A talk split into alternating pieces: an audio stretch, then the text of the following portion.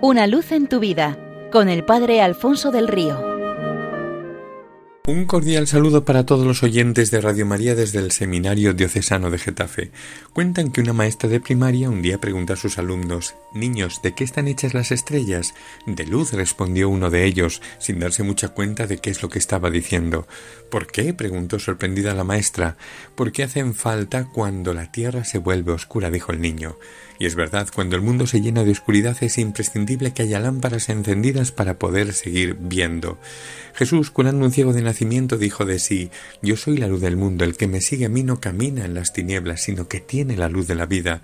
Y también dijo de nosotros Vosotros sois la luz del mundo, una luz que no se enciende para esconderla bajo un celemín, sino para ponerla en el candelero y que alumbre a los de la casa. Los discípulos de Cristo tenemos que ser esa luz que resplandezca en medio de la noche, llevando a todos su claridad, porque frente a la oscuridad caben dos posturas, perder el tiempo y las fuerzas en maldecir las tinieblas o combatirlas siendo luz para los demás. Antiguamente se utilizaban en el Japón linternas hechas de papel de hoja de bambú con una candela dentro. Una noche un hombre ciego iba por las calles de su ciudad llevando una de estas linternas. Un viandante que lo vio al darse cuenta de su ceguera se extrañó y se atrevió a preguntarle ¿Por qué lleva un farol si para usted la luz o las tinieblas son lo misma cosa? A lo que el ciego respondió Es verdad que a mí no me sirve para nada la linterna. A la hora de orientarme por las calles, me las conozco de memoria. Durante el día las recorro y las voy memorizando, y por la noche salgo de casa con este farol. Lo llevo para que los que no conocen el laberinto de callejas puedan ver en la oscuridad y puedan orientarse. Y así cada noche salía de casa a recorrer las calles del centro de la ciudad para alumbrar el paso de los demás, en lugar de quedarse en casa encerrando lamentando la desgracia de su ceguera.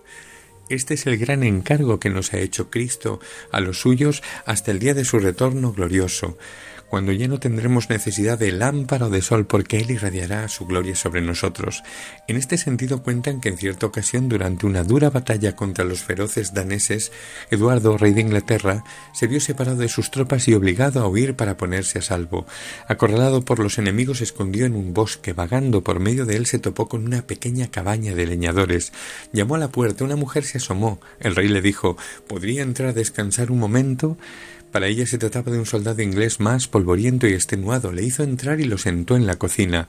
Sobre el fogón se estaban dorando unas galletas que desprendían un perfume delicioso.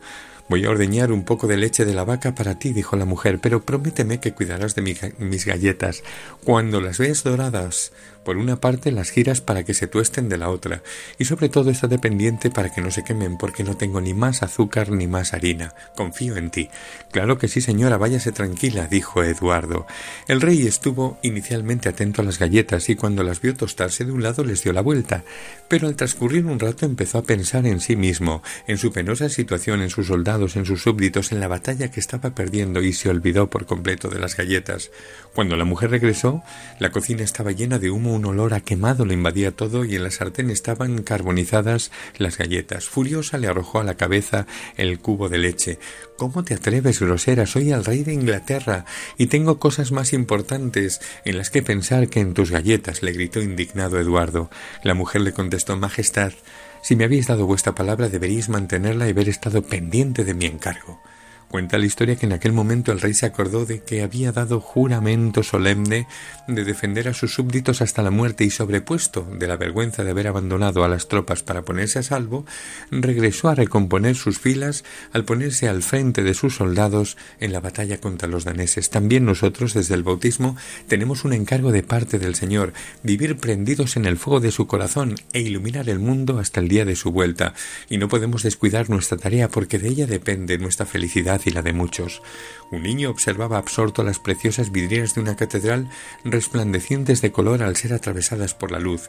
De repente le dijo a su catequista Ahora me he dado cuenta de lo que es un santo. ¿De verdad? preguntó éste. Sí, es una persona que deja pasar la luz y la refleja. Esta es nuestra tarea. Dejar que la luz de Cristo pase a través de nosotros y se expanda por el mundo llenándolo de reflejos multicolores.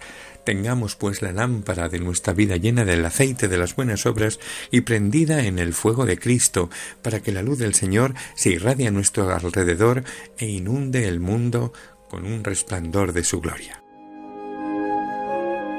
Una luz en tu vida con el Padre Alfonso del Río.